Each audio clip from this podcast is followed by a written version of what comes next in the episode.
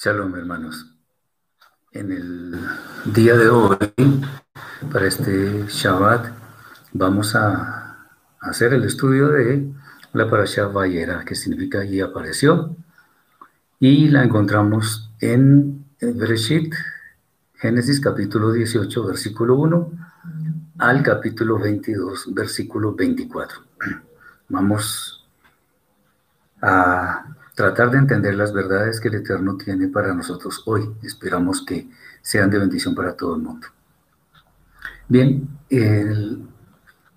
como hemos hecho en la dinámica de otras presentaciones, vamos a, tratar de hacer preguntas y las respondemos eh, con el objetivo de tratar de cubrir una mayor cantidad de temas que permitan a la gente tener un conocimiento más general de, esta enseñanza. Bien, la primera pregunta que se nos ocurre es cómo explicar que fueron tres mensajeros los que se le aparecieron a Abraham. Recordemos que él estaba sentado en su tienda y vio tres personajes que venían. como hemos visto anteriormente, los ángeles son seres muy especiales, son seres espirituales que, cuya función es ayudar a las personas que han de alcanzar la salvación, como lo vimos en la carta a los hebreos. Entonces, en esta oportunidad el tema no es diferente. Las funciones de los ángeles tienen que ver con personas y eventos específicos, también en un tiempo específico. Eh, un malaj, un ángel, o más de un ángel, no es que sea necesario para una, una misión específica. Entonces, al venir tres personajes, sin duda había tres misiones para cumplir. Esto eh, se deduce de, de grandes enseñanzas de los sabios de Israel que han digamos, hecho exégesis de diferentes eh, escritos de la, de la Tanaj y se han dado cuenta que los ángeles acuden en momentos específicos para una misión. Bien, los tres ángeles, los tres mensajeros correspondían a las expectativas que tenía Abraham en cuanto al, tema de recibir huéspedes en su tienda. Abraham era un hospedador muy grande. Eh, sin embargo, eh, cada uno de ellos tenía una misión específica. Algunos sabios dicen que Abraham estaba sentado en su tienda poco tiempo después de que hizo el brindis, la circuncisión y estaba pues adolorido, estaba como cansado y como él siempre quería atender gente en su tienda, estaba sentado esperando que llegara algún visitante para atenderlo. Esto no está escrito, no está, la, escritura no nos lo dice, entonces no podemos asegurar que así era. Sin embargo, no, no sería muy loco pensar que eso es así. Pero la Torah no lo dice, entonces esto se podría convertir en una especulación. Pero el Eterno, que es tan bueno, de alguna manera concede las peticiones de sus hijos. Bien, las misiones de cada uno de ellos era, esto también tiene que ver con lo que dicen los sabios. Uno era mitigar los dolores de la, de la circuncisión de Abraham, porque no había llegado o sea, más bien no había llegado no, sino no habían transcurrido muchos días desde que se practicó la, la brindila.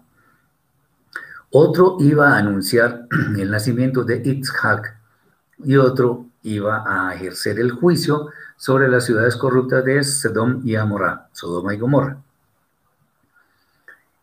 El Eterno es muy ordenado. Él no es de caos, sino de orden. Por eso, los instrumentos que él utiliza no son en forma caprichosa, sino que tiene buen cuidado de eh, asignarlos a una labor específica. Todas las cosas que están en el universo cumplen su misión en determinado momento. Y es por esto, de hecho, que el equilibrio del mundo se mantiene. Eh, el hombre es básicamente quien ha turbado ese orden y por ello es que debe rectificar todos esos errores que ha cometido. Entonces, nada ha de ocurrir, ni antes ni después que el Eterno establece. Por eso cuando el Eterno envía a estos ángeles, los envía exactamente cuando debían llegar. Nada en el Eterno es casual.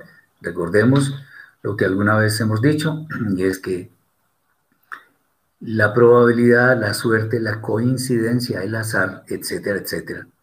Todas esas palabras solo se entienden humanamente, pero en el ámbito del eterno eso no existe, porque para el eterno nada es casual y nada es por porque se dio simplemente, sino porque él ya lo tenía destinado previamente además.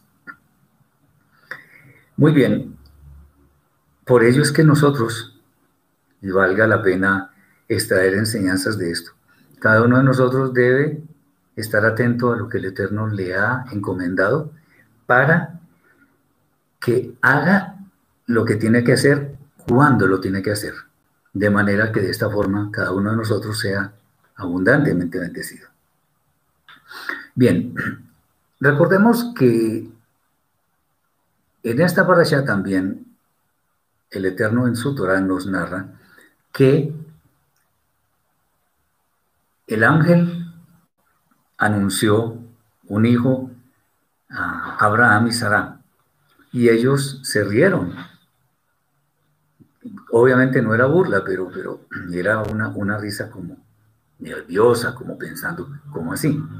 Bueno, lo cierto es que el Eterno había hecho estéril a, Sara hasta cierto tiempo. Y digo hasta cierto tiempo porque la esterilidad se da en la medida en que el Eterno establezca que una mujer o un hombre o ambos no pueden tener hijos. Eso lo decide Él. Entonces, el, Eterno no había dispuesto que Sara tuviera hijos antes.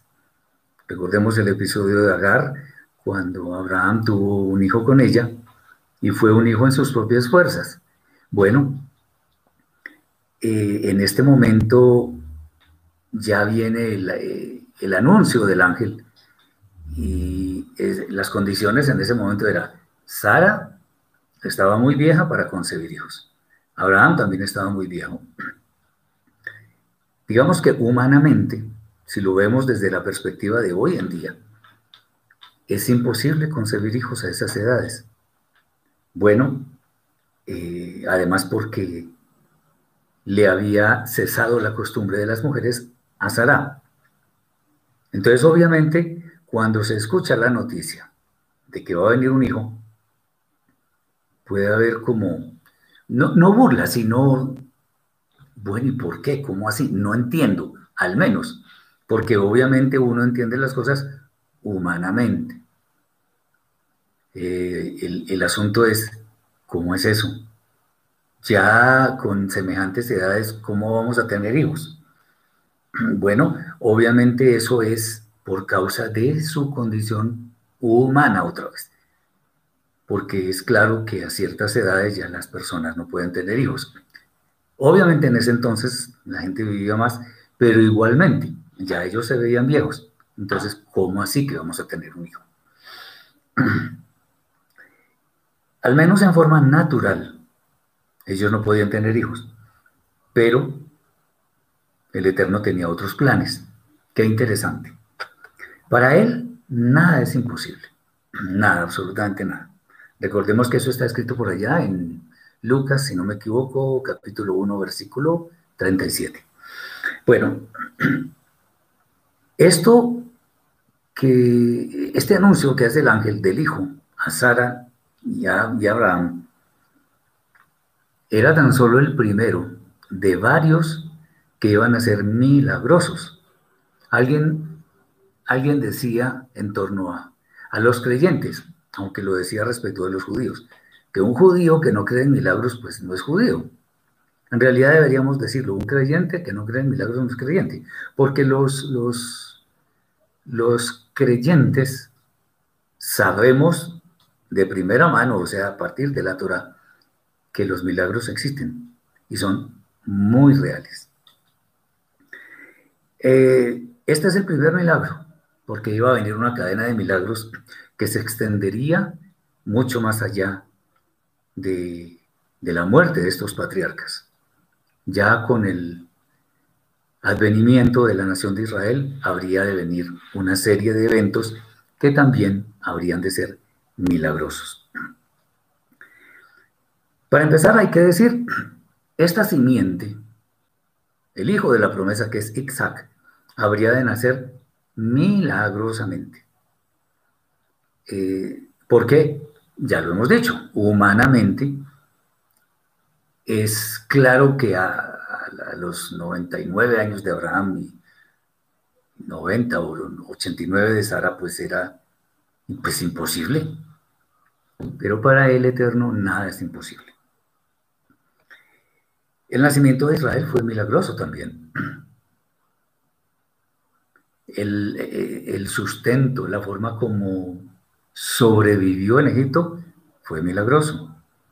La forma como salió de Egipto, milagrosa también. La forma como surgieron los, los dos, las doce tribus, también milagrosa. De hecho, recordemos que Rachel era estéril. De ella habría de venir Joseph y Benjamín. Bueno, muchos milagros habrían de venir. Este es el primero de esa cadena larga de milagros. Muy bien. Es bueno que sepamos que los milagros están escritos, los vemos, pero también sepamos algo. A pesar de que el Eterno estableció todo en un orden perfecto, es, es un milagro que estemos vivos. Es un milagro respirar. Es un milagro hablar. Es un milagro desplazarnos de un sitio a otro. Es un milagro enseñar. Es un milagro aprender. Es un milagro que tengamos posesiones de tal manera que tengamos bienestar material. Todo eso es milagroso. ¿Por qué digo yo que es milagroso? No es para minimizar la palabra milagro, sino porque si nos ponemos a analizar un poco, nos daremos cuenta que todo lo que tenemos, todo lo que somos, se debe a que ha habido milagros. Enoch dice que si le puedo recomendar una versión confiable de la, de la Biblia. Me alegra que haya dicho confiable. Pues confiable ninguna. Eh, ¿Por qué? Porque, o bueno, ninguna es 100% confiable. Hay versiones que son mejores que otras. Entonces, por ejemplo, hay una versión que para la de Hadashah, que es el código real, es muy buena, pero no es perfecta. Tiene algunas cosas que hemos encontrado. Fíjense ustedes que la Reina Valera, para la Tanaj, para el mal llamado Antiguo Testamento, es bastante buena. Para la de Hadashah no. Está la Biblia textual, está la Biblia de editorial Sinaí, aunque esa es, eh, judía, entonces hay traducciones de, o textos traducidos de esa versión que corresponden al parecer judío, pero pues tiene cosas muy interesantes. Entonces, 100% confiable, ninguna. Pero bueno, es lo que hay y gracias al Eterno por todas esas versiones, incluida la Reina Valera, que nos permiten llegar al conocimiento de, de, estos días, de nuestros días. Bien. Eh, es importante entender que muchos milagros de, producidos por el Eterno tienen que ver con nuestro pueblo Israel. Es una bendición. ¿Y por qué? Bueno, porque el Eterno siempre quiso que hubiera un pueblo fiel que fuera luz a las naciones. Eso es suficiente. Y él tuvo buen cuidado y lo ha seguido teniendo para mantener viva la llama de Israel. Eh, el asunto es que aunque Israel no ha cumplido fielmente con su papel, porque ha habido mucho segregacionismo con muchas personas, ha habido enseñanzas que, bueno, en no vamos a hablar de esas cosas ahora. No ha cumplido completamente bien su misión, pues nos ha surgido un gran número de personas que también están siendo luz para que los pueblos lleguen a los pies del Eterno. Eso es bueno que lo sepamos.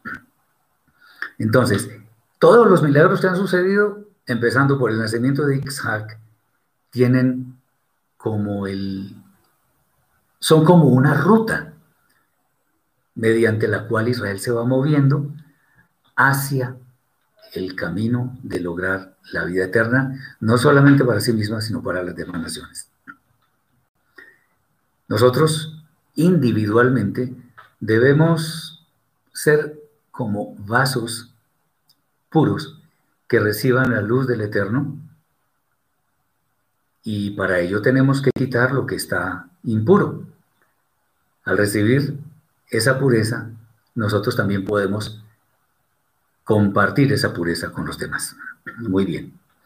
Viene una pregunta interesantísima, sobre todo porque para algunos es polémico, para nosotros no es polémico, no porque no lo sepamos todo, porque de ninguna manera es así, pero al menos tenemos el testimonio de la escritura y por ello podemos afirmar lo que vamos a ver acá.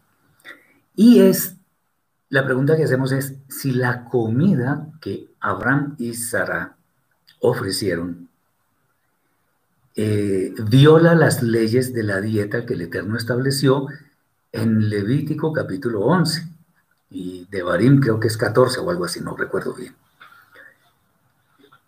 ¿Las viola o no las viola? ¿Por qué las viola o por qué no las viola? Bueno. En primer lugar, es bueno leer el texto que está escrito. No vamos a inventar nada, está escrito. Dice, tomó también mantequilla y leche y el becerro que había preparado y lo puso delante de ellos. Y él estuvo con ellos debajo del árbol y comieron. Eso está en Bereshit capítulo 18, versículo 8. Si vamos a revisar el texto literal, podemos pensar, según lo que, lo que podemos intuir, eh, es que las personas consumieron simultáneamente carne y lácteos. Lo que puede llevar a pensar, ojo con lo que voy a decir, examinemos bien estas palabras nos llevaría a pensar que la norma rabínica de no ingerir carne roja con lácteos no se conocía. Pero sobre esto eh, es bueno comentar lo siguiente. Hay una ordenanza en la Torah que está más de una vez, si no estoy mal, son dos veces. Son dos testigos suficientes, bueno, necesarios y suficientes para dirimir el tema que se que se escribe en ellos. Dice, no cocerás el cabrito en la leche de su madre. Ese es el mandamiento del cual surge la famosa norma alágica, la alajá, de no comer carnes rojas y lácteos en forma simultánea. Eh, pues el asunto es que el mandamiento es no cocinar el cabrito en la leche de su madre. Esa, esa mitzvah se estableció con la Torah, pero si vemos el, el trasfondo de esta escena, ahí no se estaba violando eso, aunque la Torah hubiera sido ya oficialmente proclamada, ahí no se estaba violando eso. Nosotros tenemos que tener en cuenta que lo que no debemos violar es lo que dice la Torah. Lo demás son normas de hombres que pueden ser cuestionables. Y eso independientemente de quién las diga. Si pastores cristianos, rabinos del judaísmo, imanes del Corán, qué sé yo. Eso se debe examinar a la luz de la Torah. Bien, entonces, eso por un lado. Lo otro es que según unas enseñanzas de algunos sabios de Israel, algunos rabinos, la ingestión de alimentos no fue simultánea. Eh, lo que significa que esa visita de los tres malajim, de los tres ángeles, duró varias horas. Eh, obviamente, pues eso no se sabe si fue así. ¿Por qué decimos que varias horas? Porque resulta que en, en el judaísmo rabínico está establecido que si se come carne, entonces hay que esperar por lo menos seis horas para ingerir leche. Y si se ingiere leche, entonces hay que esperar como dos horas o algo así para comer carne. Esas son normas alágicas, eso no está en la Torah. Entonces, en primer lugar, Sara no estaba contraviniendo ninguna mitzvah en el sentido de que ninguna de las mitzvot, de los mandamientos que fueron proclamados en la Torah, fue violado así no estuviera escrito todavía en el tiempo de ellos. Eh, pero, por ejemplo, decir que inventar, que es que ellos esperaron un tiempo hasta que hicieron la digestión, ahí no está escrito eso. De hecho, dice, tomó también, otra vez leemos el versículo, tomó también mantequilla y leche y el becerro que había preparado y lo puso delante de ellos. O sea, todo eso lo puso delante de ellos. Y él estuvo con ellos debajo del árbol y comieron. Aparentemente todo es en el mismo instante. Eh, es interesante que, digamos, la comida la hizo, la hizo Sara y ella no estaba violando ninguna ley. Al contrario, estaba mostrando una gran sujeción a su esposo, Abraham, que fue quien le pidió que preparara la comida. Y ella pues hizo lo que tenía que hacer. Eh, si, si Abraham estuviera cometiendo un pecado, por mandar a Sara a hacer algo que no está permitido, pues en primer lugar sería él el que sería juzgado, porque ella estaba bajo la sujeción de él. Pues la Torah no habla nada de eso. Nada, nada de eso. ok, entonces, es bueno entender que cuando hay cosas que no son mandamiento en la Torah, eso no puede ser para nosotros los creyentes, que no estamos afiliados a ninguna religión, llamemos a ningún ismo, catolicismo, cristianismo, en fin. Si no está escrito en la Torah, no implica, no implica prohibición. Obviamente hay cosas que no están escritas, pero que en, forma de sugerencia sí lo están, como ya lo veremos después en algún momento en que expliquemos una vez más los métodos de interpretación de la Torah. Bien, eh, el cerco más grande que tenía Sara era la protección de su esposo, quien era el que estaba eh, supervisando todo. Muy bien, acordémonos esto sí para que nos quede claro. En primera de Yohanan, Yohanan Aleph, Primera de Juan, capítulo 3, versículo 4, hay una sentencia absolutamente contundente que nos dice que el pecado es la violación de la Torah. ¿Queremos una definición de qué es pecado? Pecado es violar la Torah. Punto. Sea en sus, en sus misbot más pequeñas o más grandes. Pero pecado es eso. Pecado es cometer una violación de la Torah. ¿Y qué es violar la Torah? Bueno, es muy sencillo. Es no hacer lo que debemos hacer o hacer lo que nos es prohibido hacer. Pecado. Eso tenemos que tener muy en cuenta porque una cosa es el pecado y otra cosa es la, la violación de una alajá. Pecado es violar la Torah y por lo tanto ir contra la voluntad del Eterno. Violar una alajá tiene que ver con ir en contra de, una, de una sentencia establecida por hombres. Eso es muy diferente. Muy bien. Aquí no hubo nada de eso. Aquí no hubo pecado. Al contrario, todo se desarrolló en un ambiente de, de mucha hermandad, de mucha amistad, de mucho amor y nada más. Muy bien. Ah, sobre lo, que envolvió al tema del juicio que habría de venir sobre las ciudades de Sdom y Amorán, o sea, Sodoma y Gomorra, es bueno saber cuál fue el clamor de las ciudades corruptas. ¿Qué fue exactamente, como decimos por acá en, nuestro país, la, la, gota que derramó, el, que derramó el agua del vaso? La copa que colmó el vaso, lo que colmó la paciencia del Eterno, en otras palabras. Es bueno decir que en Sodoma y Gomorra se cometieron muchísimos, muchísimos pecados, pues al punto que el Eterno ya sabemos lo que hizo literalmente barrió esas ciudades del mapa. Nunca más volvieron a existir. Cuando el Eterno decretó el juicio, lo hizo en un momento en el cual ya no había forma de que los corruptos de esas ciudades se arrepintieran. Recordemos que posteriormente cuando venga la esclavitud de nuestro pueblo en, en Misraim, en Egipto, hubo un personaje específico que fue el faraón. Él endureció su corazón en un principio, aunque tenía oportunidad para, que, para arrepentirse, porque él fue displicente con los enviados del Eterno que eran Aarón y Moshe. No los escuchó, pero fue muy arrogante.